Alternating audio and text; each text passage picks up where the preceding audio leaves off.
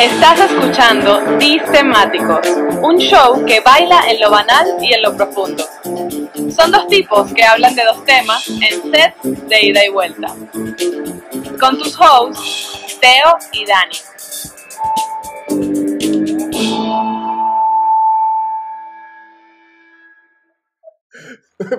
Bienvenido a Distemático. Esto fue un falso comienzo. dale, dale, arranca, arranca. Bienvenido a Distemático. Un podcast de dos tipos que hablan de dos temas en sets de ida y vuelta. Por aquí te habla Teo. Y por acá más allá depende de donde nos estés escuchando, Dani. Y llegamos, llegamos, qué, llegamos qué fino. rico, qué, qué rico comenzar con este falso comienzo. Ojalá esta no sea la única vez que nos reímos, ¿no? Llegamos atinados, llegamos bastante atinados. De verdad que estamos, no estamos casi oxidados. oxidados. Oxidiado, pero ¿qué te está pasando hoy? Bueno, mira, pinta bien, pinta bien esta, eh, esta, capi- esta capítulo. O, es- Esta o este episodio. Episodio número 4. Mira, cuéntame, cuéntame de qué vamos a hablar hoy. Eso lo conversamos aquí y nos tiramos el, el spoiler de una. el spoiler. Vamos con todo. Vamos, pues, cuéntame. Distemáticos presenta el spoiler. Amigos o enemigos. Role model o top model. Figura o sepultura. Hoy hablaremos de los jefes. ¿Cómo se te ocurren esas vainas? ¿Cuándo es tu momento creativo? ¿Qué te incentiva o qué te ayuda a crear? Hoy hablaremos de la creatividad. Vale. Qué bello, qué bonito. La creatividad es este tema así tipo empatía, resiliencia y todas estas vainas que, que están de Oh, moda en todos estos libritos de buena onda. ¿Cómo- ¿De dónde se te ocurrió el, el tema? ¿De dónde se me ocurrió el tema? Es una buena pregunta, pero podemos dejarlo para cuando ya. Ah, bueno, dale, dale, vale. Sí, sí, bueno, bueno, bueno, es, una curiosidad que, que- que Bueno, quería traer. Vamos con todo. eso es Al inicio. No te, me, no, te me, no te me adelante. Mira, aquí está la. Vamos a la amiga. señorita moneda de una, pues. A ver Dale, qué, pues. a, a quién le va. Yo voy a cara. Yo voy a cara, yo voy a cara. Sello. Lo certifica ahí el notario. Bueno, Así que gané yo. Empiezo yo. Vamos a darle con todo. Vamos a hablar en el primer tema sobre la creatividad. Cierro yo entonces el segundo set. Muy bien. Arrancamos entonces en 3, 2, 1. Tú me dices. Dame de aquí poner porque tú sabes que la banda tiene su horario y esos carajos marcan tarjeta de momento exacto y déjame poner el tiempo. Vamos con todo. Pensé que ibas a decir fecha en el calendario e iba a ser- me iba a parar, weón, y no iba a grabar más. No. Ok, listo. Vamos a darle con todo. Ponte ahí la musiquita, tú sabes, tipo, bam. listo. Arrancamos Para- de una. Claro, pero para adelantarnos en el tema, tú sabes, hiciste una pregunta muy pertinente al principio y bueno, te la voy a responder ahora que ya estamos en tema, en contexto, en, Claro. en capítulo, en primer set. Lo que pasa es que hay gente que le importa eso. Hay gente que le importa cómo se le ocurrió esto. Lo Claro. leyó en vanidades. eh, ¿Cómo se llama ese libro que, que, que- no, la vaina era como las almanaques mundiales, esto es la vaina que eran como unos libritos que salían cada cierto tiempo que te, te lanzaban un montón de información. Típico Eh, libro de selecciona. sele- selecciona, selecciona. Ese, ese. Selecciones, ese mismo. Luego se leí, Se- lo leí yo, nunca lo leí, bro. yo nunca leí selecciones. Yo, yo me leí, yo- me gustaba la parte de humor de selecciones, me gustaba. Claro, y había una caricatura, había un montón de vainas Esa, ahí. esa, esa. Eso sí, bueno, yo lo leí en la Muy selección. En, en Muy la selección. Claro, porque tú seguramente ibas mucho al médico cuando pelado y entonces tenía que, eso estaba en la sala de espera. Exactamente. Ese típico libro de sala de espera. Bueno, vale, en el selecciones de este mes, que no es así, pero viene la iniciativa porque el tema, porque la, ahorita en mi ambiente laboral, ojo, no vivo el podcast, piensen lo que piensen todos. Este, como no vivo del podcast, yo trabajo. Entonces, en el trabajo hay una iniciativa ahorita de incentivar la creatividad. bueno, parte, yo sé que esto te va un poco a carcomer o sangrar el oído. Marico. O sea, porque en el tema esas iniciativas de creatividad e innovación son, este, están súper en la moda desde el año 98 hasta ahora. Todas las compañías están buscando eso. Pero es por algo, pues, no sé, es por algo. Pero como parte del proceso, ah, yo recibí parte, digamos, un adiestramiento, charlas, se fue convocando gente, trayendo ideas, ver cómo se gestiona y me pareció un tema interesante para entender porque vale la pena destacar que eh, a la que no oye, que no conocen a Daniel, para mí, ojo, para mí Daniel es una persona creativa. ¿Por qué? Porque yo sé que él tiene varias facetas que probablemente no todos conocen, pero de creación. Una faceta, esto es una, por ejemplo, pero bueno, entonces yo sé que hay otra que vamos a discutir más adelante, pero de entender un poco cómo es tu proceso personal. Entonces, a raíz de eso, la primera pregunta para ti, estimado compañero, es ¿qué es para ti la creatividad? Para mí la creatividad es, es más que un concepto específico, es un proceso. Es un proceso donde, que se dispara de la nada, partiendo de un todo. Confucio fue uno de los que inventó la confusión. Tiene que ver mucho con eh, ideas que siempre están revoloteando, pero lo que pasa es que las personas tienen que estar pendientes de lo que, tienen que estar conscientes de lo que estas ideas están haciendo. Y cuando esas ideas se conectan con cosas que uno puede tener o no en el cerebro, es cuando viene ese proceso creativo, es hacerle caso a eso, ¿no? Entender esa tendencia. Exacto, entendiendo esa filosofía o ese concepto que tienes tú de creatividad. Sí. ¿Qué apoya o qué te ayuda a ese proceso, a ser creativo? A ti en lo personal, ojo, te, te lo quiero dirigir a ti, más allá del eh, tema genérico, pero... Me gusta reinventar cosas. Inventar cosas, yo, yo creo que eh, sería demasiado demasiado egoísta decir que estamos inventando cosas, ¿no? El, proceso creativo viene de tomar prestado de, de, otras situaciones, de otros hechos o lo que sea, para construir algo nuevo. Entonces ese proceso de reinvención, de dejar cosas atrás para hacer cosas nuevas, es lo que me motiva a mí a constantemente tratar de hacer cosas nuevas. No, no, claro, que eso es parte de lo que formalmente también se conoce como creatividad, que no, es, no tiene que ser una cosa de la nada totalmente nueva, sino es simplemente enlazar ideas, inclusive existentes, y transformarla en algo creativo. es que yo no creo, es que esa visión purista de que la creatividad viene de crear algo nuevo desde cero, creo que es utópico, eso ah, no pero también, weón, en este momento, o sea, ¿qué carajo no está creado ya? O sea, ese es otro punto. No, y, si, te pones a ver, siempre ha sido así, hasta el fuego mismo.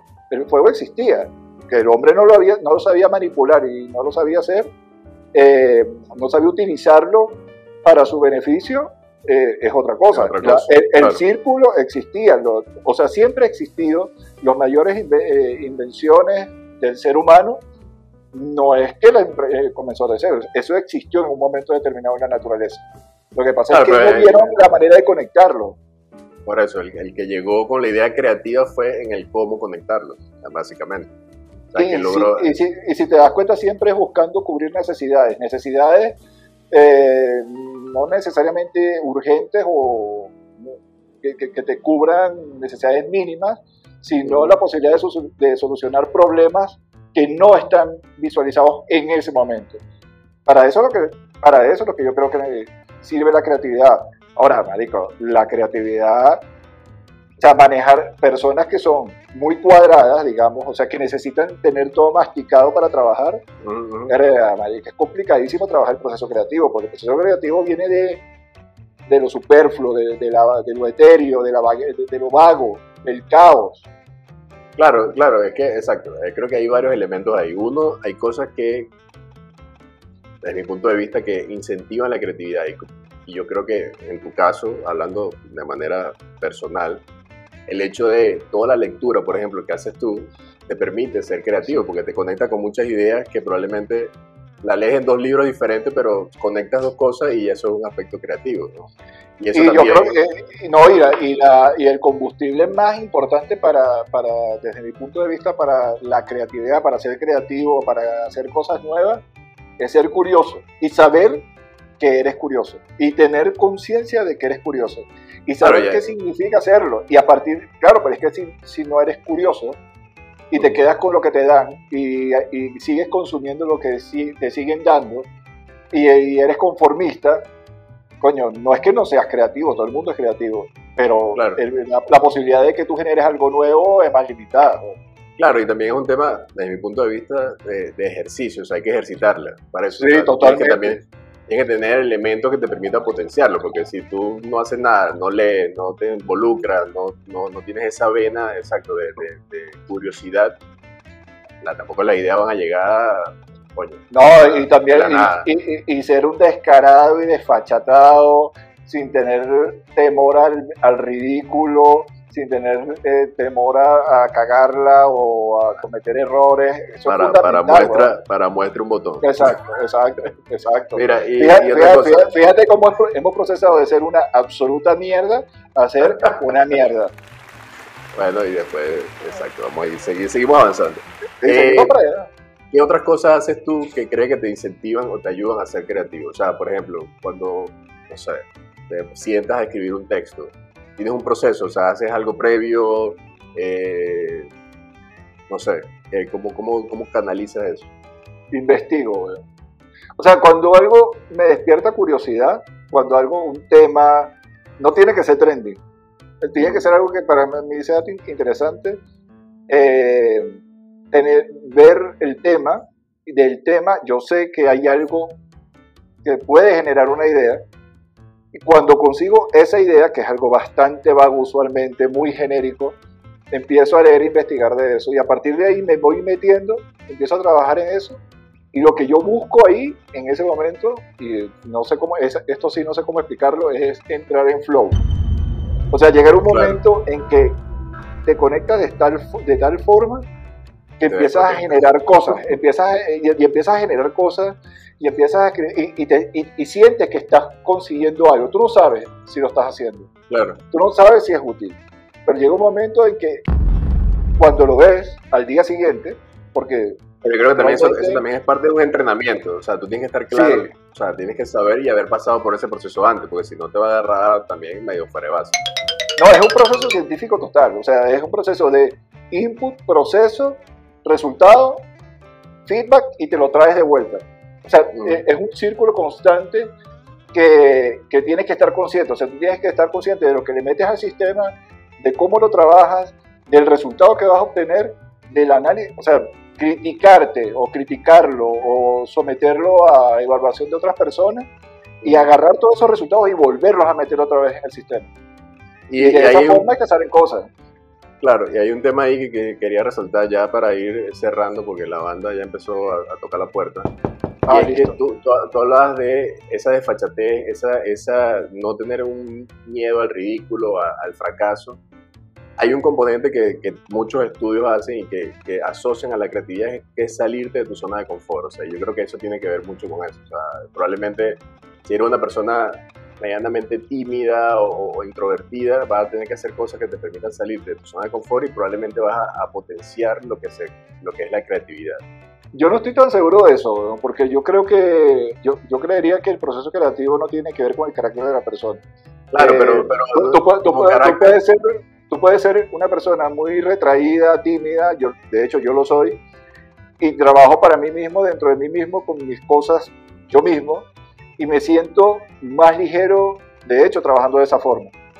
O sea, trabajando... O sea, pero eh, eh, el momento creativo probablemente para ti es, arriesgarte, es tomar decisiones que probablemente es eso, o sea, ah, sí, en diferentes círculos de zonas de confort, o sea, porque, eh, eso, sí, midiendo riesgos, ¿no? Bueno, claro. No, bueno, no, tan claro, no tan claro. pero es que depende del propósito de la creatividad, porque hay, hay creatividad desde mi punto de vista recreativa, o sea, porque, por ejemplo, si tú, tú pintas, escribes y toda la cosa, tú no te dedicas a eso per se, pero sí utilizas ese canal para drenar o para utilizar como una forma de, de, recreación, ahí probablemente no tomas tanto riesgo, pero si para ser creativo y tomar un riesgo, por ejemplo, hacer una pintura que sabes que tienes que vender, porque de eso es que vives tú, ahí tomas un poco más de riesgo, no sé si me explico. Pero, eh, claro, pero eso es producir, no es recrear. Por eso, por eso pero necesitas creatividad para producir. O sea, por eso que... Ah, necesitas trabajar. Hay, varias capas, varias capas ahí que no nos va a dar tiempo de, ahondar, pero sí creo que, ahora que mira, yo creo que tú vas a tener que hacer algo de creatividad 2.0, pero, no, no, pero, no, no, en serio, claro, te vas a tener que hacer un tuning a la, a la, al, al tema, porque de verdad, chicos, lo siento bastante interesante. Ay, vale, no, no, gracias, gracias a ti por ser tan, creativo.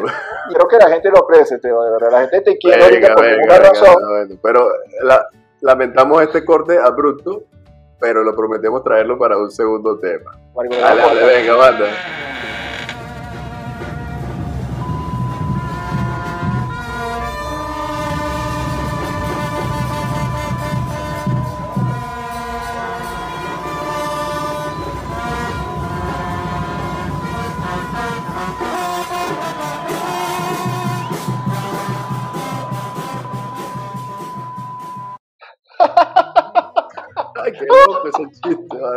No, no, no.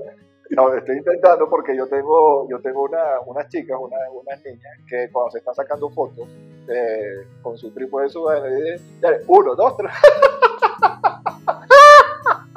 y yo tengo el cabello así, bueno. natural, natural. No me sale igual, no me sale igual. Este, y, lo, intentes, por favor. No, no, y aparte aparte tiene que tener un dejo de, simpatía, ¿no? Cosa de la cual carezco, pero no importa.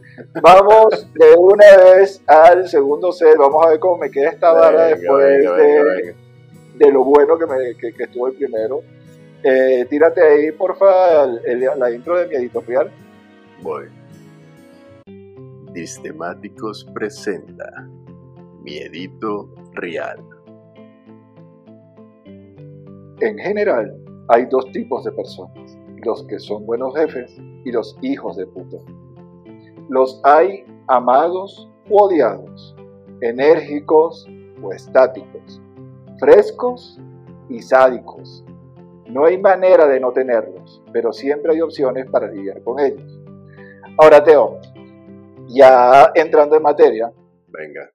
Quiero darte la tranquilidad y la luz verde para que respondas con el corazón y eso significa que no vas a hablar. Como siempre, no. No, no, no. Tengo, otra forma de responder, no, no, claro que sí. No vamos a hablar de tus jefes actuales. No, no tengo problema. vamos a ver, no, seas a la bola. Tu presente no existe. Vale, vale, Vamos a hablar, de, vamos a hablar de, del pasado, exacto.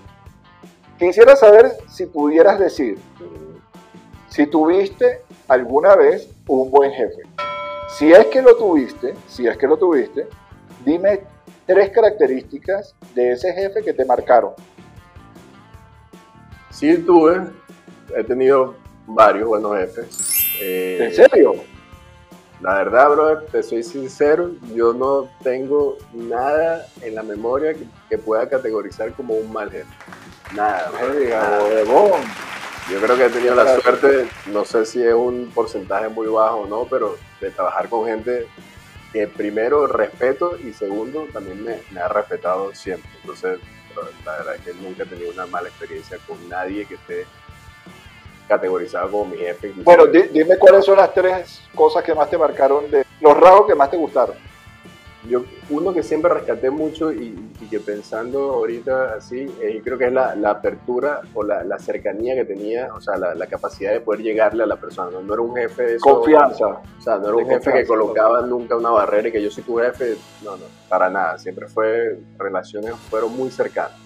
de hecho, tengo jefe o tengo, tengo un ex jefe que ahorita considero un amigo sea, así y tengo relaciones fuera de laborales con esa persona. Eh, menos mal que dijiste laborales, menos mal que dijiste laborales. laborales, sí, exactamente. Extra laborales. eh, yo creo que eso uno. Dos, siempre tuve jefes o he tenido jefes que tratan de, no, yo sé que esta palabra a ti no, pero tratan de ser mentores más que jefes.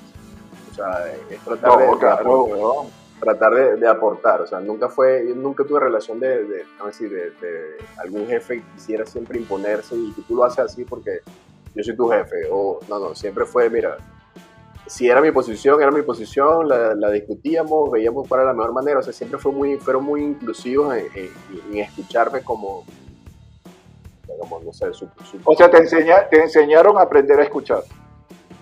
Sí, totalmente. Y siempre fue, o sea, siempre fueron personas muy abiertas a, nunca, de, nunca sentí yo una, una diferente, o sea, un manejo diferente de la información porque fuera mi jefe y yo llego hasta aquí y hasta aquí te puedo decir a ti, ¿no? Siempre fueron totalmente abiertos y yo aprendí, brother, demasiado de todos los aspectos de muchas áreas, de, de muchas empresas, porque por eso mismo, porque era muy cercano y una, ojo, vale la pena destacar que yo he trabajado en dos empresas.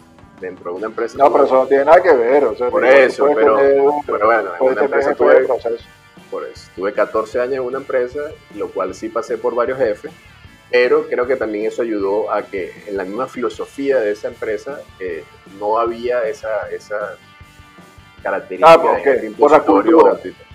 Había una cultura, cultura muy, muy, muy, muy o sea, muy enfocada en el crecer. Entonces, la verdad es que todos mis jefes siempre fueron de, aportar. Nunca fue, nunca me sentí maniateado, maniateado porque no, no puedo hacerlo porque mi jefe... No, pero ya va, pero entonces déjame, déjame, porque, la gente puede llegar a pensar que, lo, que, que esa, eh, ese mundo de fantasía, ping pong y unicornios rosados drogados en un arco iris que tuviste tú con tu jefe, que es definitivamente una minoría y tuviste una suerte maravillosa yo tuve absolutamente todo lo contrario. Todo, pero absolutamente todo lo contrario. O sea, ¿por qué? ¿Por qué? Porque eran mis jefes, ¿no? a mí me pusieron, a, mí me pusieron ahí, a, mí, me tocó eso. Pero, y me pregunté, y, no, no, pero, pero sí, Hubo una, del, tipo de empresa, o sea, eran empresas de tipo corporativa o... no, o sea, absolutamente, todas las compañías fueron corporativas, ah, eh, eh, fueron corporativas con un nivel de competitividad interna muy fuerte. Claro, pero exacto, de características transnacionales, ese tipo de cosas. Sí, sí, todas multinacionales. Yo creo que eso, eso también pudo haber influenciado en mi experiencia. Pero ya va, ya va. Pero adelante. Déjame decir antes de la segunda pregunta, porque yo quisiera destacar que eh, solamente un jefe tuve yo. Y lo que más me marcó exacto, es que era la humildad, es la humildad que tenía esa persona. La sencillez con la que pasaba la información. Eso, eso, exactamente eso. Y una inteligencia exacerbada él conectaba, no, no, pero e, eso fue lo que más me dejó de esa persona, que, me marcó para toda la vida. Pero es que yo ahí, ahí, comulgo totalmente con características de mi experiencia también pasada. O sea, yo creo que esa, esa apertura que te digo yo está enfocada literalmente en un nivel de, de humildad y de capacidad de no, o sea, no, no, querer colocarse para esa persona, todos estamos en el mismo rango, todos éramos iguales. No, y, y una, una, de las cosas más importantes que, y aquí me estoy yendo con un cuarto punto, es que eh, esa persona quería aprender con mi equipo, o sea, no, estaba ávido de aprender y estaba sobrado de, de, conocimiento. Claro. O sea, yo aprendía con él en cada segundo. Mi equipo aprendía con él en cada segundo, porque era un tipo de estos brillantes. Tipo, y él, eh, vale, eh, digamos que era transformista. si él me está oyendo ahorita... Un tipe, un tipe. Exacto. Bueno, no, no, sé si me vaya a entender el castellano porque no es su primera lengua. pero, pero, pero, el tipo estaba eh, constantemente tratando de aprender de nosotros, de cualquiera, de cualquiera. Ahora, ¿alguna vez tuviste una mala experiencia con un jefe? Nunca. Creo que que yo recuerde, no. La verdad es que inclusive eh, eh, mis, cagadas, más grandes como empleado, como empleado, mis cagadas más grandes, hasta mi jefe, me ayudaron al mil por ciento. O sea, nunca fue como que, bro, de verdad, vete de aquí que no te quiero ver. O sea, no. Mi cagada más grande y tengo un par de casos y dije, qué bola.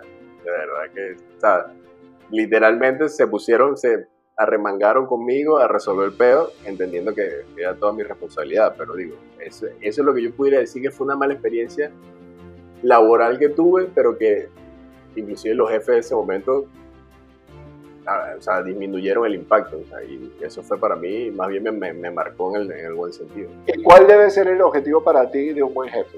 O sea, ya que tú tienes esa, esa visión tan, tan chévere, esa experiencia.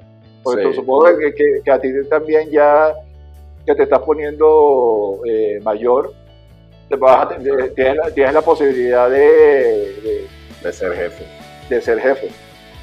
Yo creo que, es una, o sea, y es algo que yo trato de, direccionar mis enfoques como jefe. Eh, es un querer genuino en el bienestar de la otra persona. O sea, porque más allá de que estamos haciendo un trabajo y tengamos responsabilidades, de que crezca. Es una relación personal, o sea, que crezca, de que aprenda, de que, de que se siente importante, que se, que se siente que pertenece a alguien. O sea, para mí eso hace que la persona, y así lo viví yo, o sea, así me sentí yo, me sentí parte de una familia, parte de un proceso, parte de un crecimiento, parte de un éxito. Y así quisieras que fuera un jefe para ti, y así quisieras tú ser el jefe para Ser como jefe, exactamente.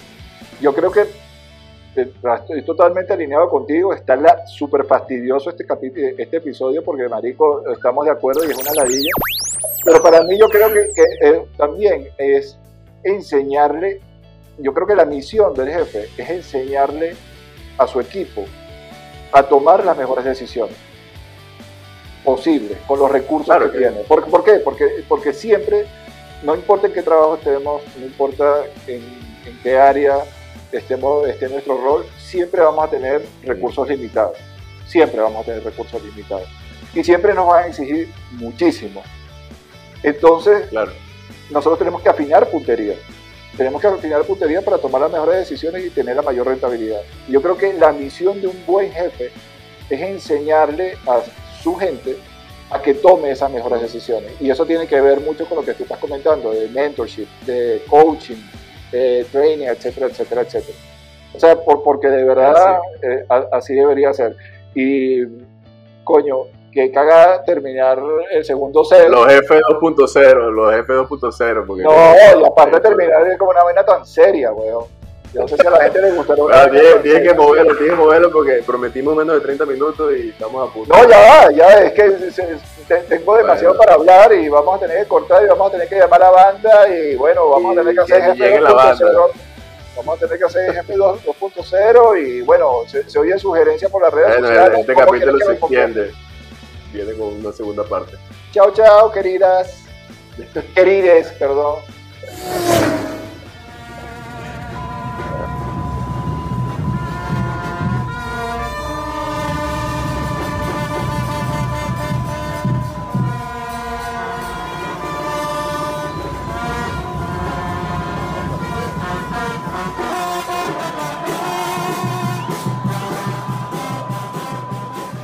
Esto fue todo por el día de hoy. Gracias por estar aquí. Somos Teo y Dani en Distemáticos.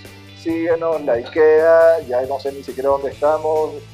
Comparte en las redes sociales. Te metes en Instagram, te metes en perfil. Y ahí está toda la información más fácil imposible. Un solo link a otro link. Exacto, ya estamos en YouTube. Si que nos quieres ver nuestras caras hermosas. Y no dejes de ver los episodios anteriores de la temporada anterior con toda la vergüenza que nos da. Y por favor, hazlo antes de que terminen de banear las vacunas que nos tocan de aquí a diciembre de 2021. Bye.